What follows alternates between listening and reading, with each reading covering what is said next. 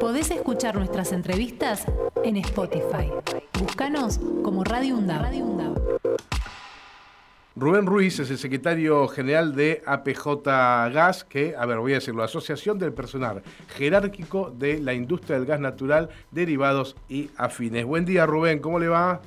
¿Qué tal? Buen día, ¿cómo andan? Un gusto saludarlo. Bueno, queríamos saber desde el gremio, entiendo que la inauguración de este gasoducto eh, debe generarles alguna opinión a ustedes. Bueno, me gustaría saber eh, qué, qué opinan. Bueno, nosotros fuimos una de las primeras organizaciones sindicales que dijimos que este gasoducto no solo era importante, sino que se iba a hacer.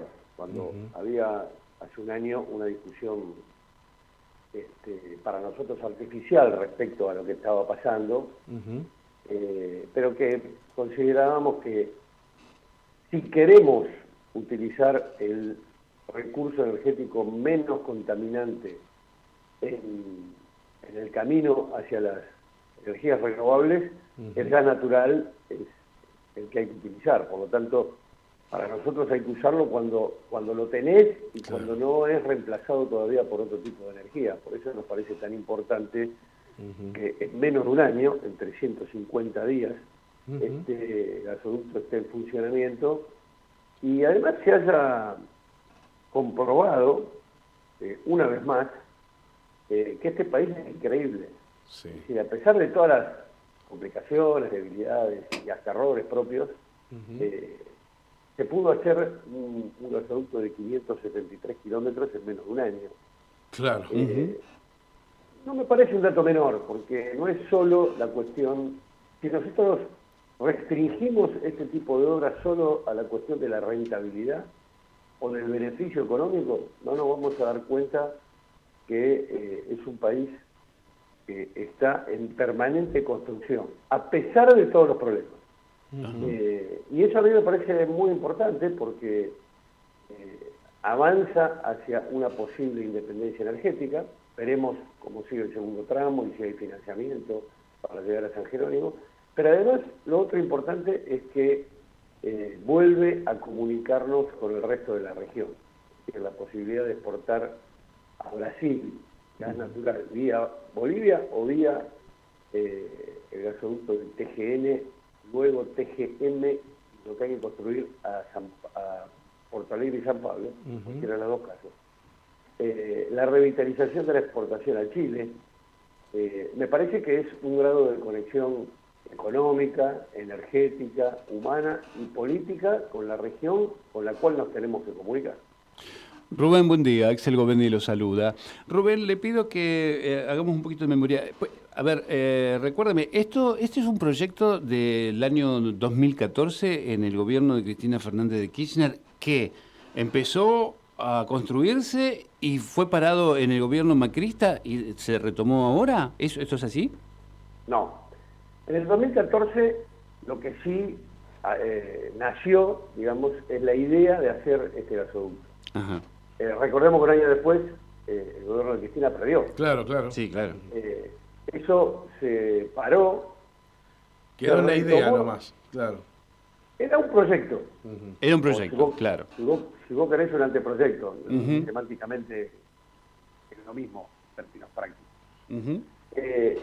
después se paró, en el 2018 el gobierno macrista retomó el, el proyecto con la idea, no sé si ustedes se acuerdan de la participación pública-privada. Sí, claro, el, mix. Sí. Claro, que finalmente no se hizo mm. y en el 2019 el gobierno macrista perdió. Sí. Por lo tanto, tampoco se avanzó mucho. Eh, después vino la pandemia y en el 2021 se tomó la decisión concreta de avanzar con esto eh, y de avanzar con un estilo de financiamiento, porque uno de los graves, grandes problemas de este tipo de obras mm. es, es el financiamiento. Claro. Y bueno, ahí se utilizaron recursos del presupuesto nacional. Es decir, lo, quiero decir con claridad, recursos de toda la población. Sí, claro.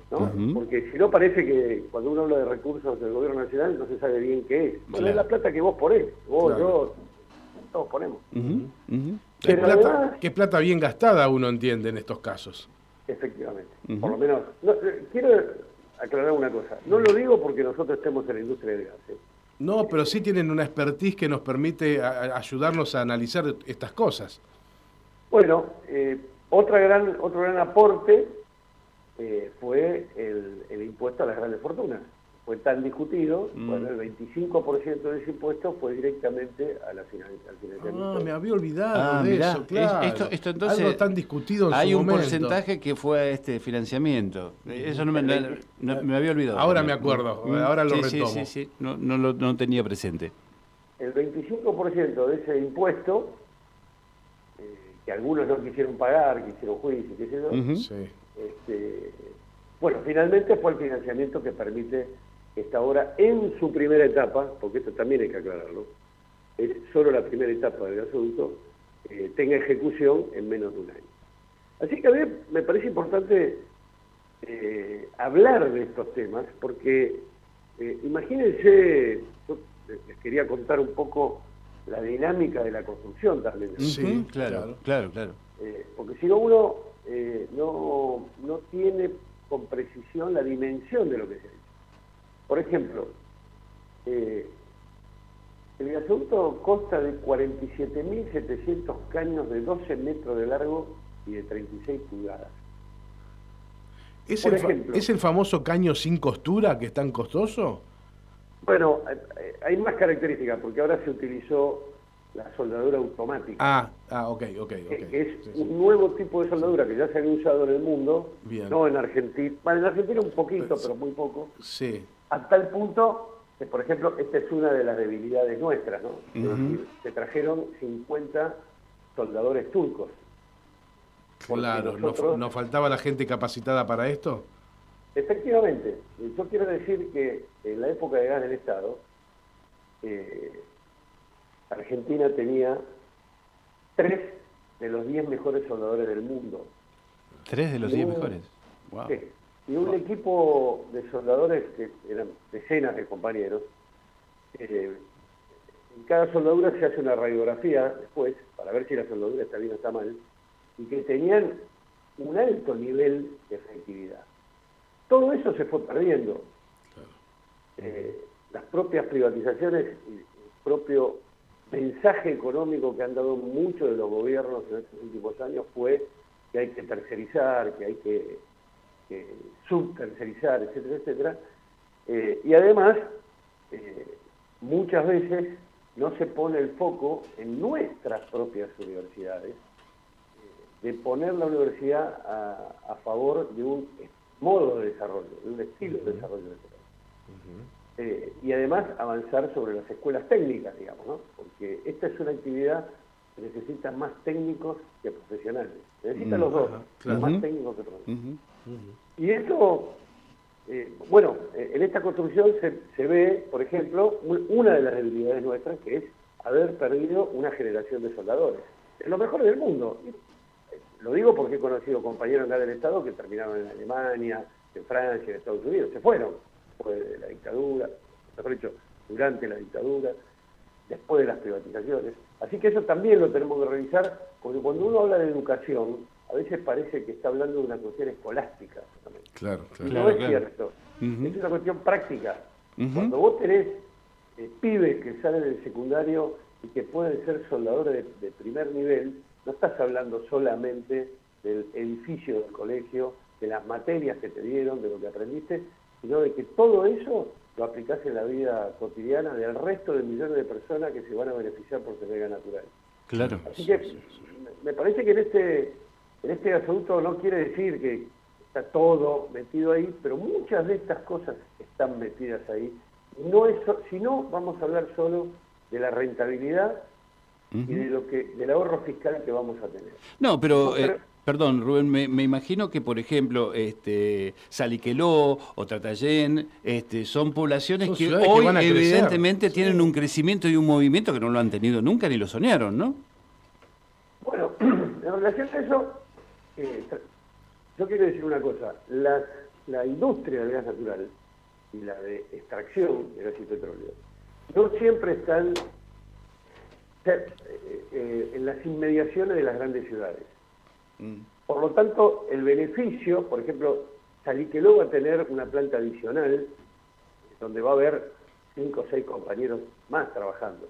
No es que va a haber una explosión de puestos de trabajo. Lo que pasa es que en la construcción del gasoducto hubo miles de puestos de trabajo. Claro, claro. Eso, después, una vez cuando está en funcionamiento, queda subsumido en muy pocos puestos de trabajo. Pero durante la construcción fueron miles. Ahora, lo que sí existe es una revitalización económica de toda la región, porque cuando vos llega el gas natural, por ejemplo, las industrias y los comercios eh, se benefician mucho. Claro, ¿Y por qué digo industria y comercio? Porque es más difícil el domiciliario. Mm. Porque una instalación interna que vos tenés que hacer en tu casa para conectar la cañería a la cocina, al baño, eh, hoy está cerca de los 200 mil pesos. Entonces, eh, y eso es algo que está pasando, por ejemplo, en el Genea, el gasoducto que va al norte de Santa Fe, Chaco, Somoza, Corrientes y Misiones, donde además de la cuestión de la temperatura, que hay temperaturas más altas, eh, son provincias donde el trabajo registrado es menor, donde la pobreza es mayor y donde hacer una conexión interna en tu casa cuesta mucho. Si no hay ayuda oficial es muy difícil. Esto sí pasó en Entre Ríos, donde gobierno y, el Banco de Entre Ríos, creo que se llamaba Versa en ese momento y creo que también ahora, en su momento hizo un aporte muy grande eh, con créditos que le permitió a la gente pagar la instalación interna junto con la factura y eso posibilitó que hoy haya 120.000 usuarios más en la provincia de Entre Ríos. Claro, sí, sí, eh, Pero lo quise aclarar porque me parece que esto también hay que tenerlo en cuenta. Sí, claro, lógicamente. lógicamente. Eh, por eso hablo de que estas obras no son solo rentabilidad. Está clarísimo. Si lo vemos desde ese punto de vista, este, vamos muertos, porque siempre va a ganar el más poderoso. no, pero Yo recuerdo que, me hicieron un reportaje hace un año junto a un subsecretario de combustible, él opinaba que no iba a llegar a hacerse el asunto. Y yo opinaba que sí, pero no solo por la voluntad del gobierno, sino porque esto le interesa a los eh, a los que tienen el poder real. Claro. Eh, entonces, cuando esto es así, eh, hay un combo de cosas que te indican que se va a hacer. Es decir, esto le interesa a Techina, a Pampa Energía, Plus Petro. Está tan claro, Rubén, lo que nos comentás. Está muy, muy, muy claro. Es verdad. puedo compartir plenamente con eso. Eh, yo quisiera, hasta acá hicimos la parte estrictamente gremial. Me gustaría, Rubén, y si quiere, darme una opinión política ahora del acto que se va a hacer el, el, día 9 de julio. Quiero. En principio quiero dar una opinión. Sí. Bien. Mira, yo creo que eh, más allá de la coincidencia de, la inauguración del gasoducto eh, con el proceso electoral, eh, yo creo que esto nos tiene que hacer pensar hacia dónde queremos ir. Y esto no es independiente a la ideología política, pero sí eh, es independiente, mejor dicho, bastante dependiente de qué modelo va a ganar. Correcto. Si nosotros queremos, lo digo porque este, este asunto refuerza la traza central estratégica de la energía en nuestro país, que pasa por el centro y el norte y toca básicamente la provincia y Buenos Aires eh, no es un elemento político desdeñable. Y esto lo tiene que llevar a cabo alguien, un gobierno, a eso me refiero, con un estilo. Es decir, cuando nació Gas del Estado, el 5 de marzo de 1945, se decidió nacionalizar eh, el gas. Fue una decisión que llega hasta el día de hoy. No fue una decisión para los primeros tres años. Claro. Y tuvimos el gasoducto más largo del mundo en ese momento. Y llegamos a tener 5 millones y medio de usuarios en unos 30 años. Ahora somos 9 millones de usuarios. Que eh, están beneficiados el 70% de la población. Todavía falta un 30% que está eh, con gas licuado y que es más caro, ¿no? Mucho más caro, mucho, mucho, claro. esa es otra discusión. Lo que digo es, lo del domingo tiene que hacer reflexionar qué modelo de país queremos en un mundo convulsionado donde yo, diría, afortunada, yo desgraciadamente tenemos todo lo que el mundo necesita. Afortunadamente porque Bueno, hay que tenerlo. Claro. Pero a veces, desgraciadamente, porque ese tipo de abundancia nos hace equivocar el camino. Entonces pensamos que cualquier cosa se puede hacer. Y la verdad que, por lo menos en el tema del gas, cualquier cosa no se puede hacer. Vos tenés que usar el gas natural ahora, porque en 20 o 30 años va a ser reemplazado por otro por otra forma. Por otra energía, claro, claro. Y además se va a acabar el gas, porque esto es un elemento no renovable. Todo lo que vos usás se va gastando y no se repite abajo de la tierra. Ahora tenés eh, el gas no convencional, digamos, eh, es otra discusión, porque yo creo que nosotros como trabajadores, usuarios y ciudadanos tenemos que combinar en nuestra cabeza y en nuestras ganas el cuidado de la casa común y la energía para todos, que no son temas disociados, porque nosotros sabemos que estamos en una industria donde, para decirlo muy primitivamente, erosionamos el suelo. No es que no pasa nada cuando pasa un gato.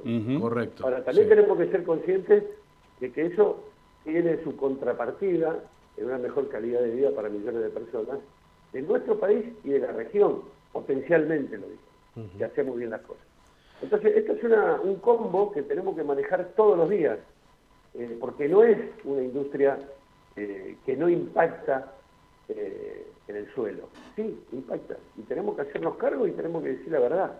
Y también tenemos que decir que si lo hacemos de la mejor manera posible, eso va a tener un beneficio tangible para millones de personas que se levantan todos los días a la mañana, con frío o con calor, y tienen que ir a trabajar, en el mejor de los casos, por otro lado, en otros casos ni siquiera tienen trabajo.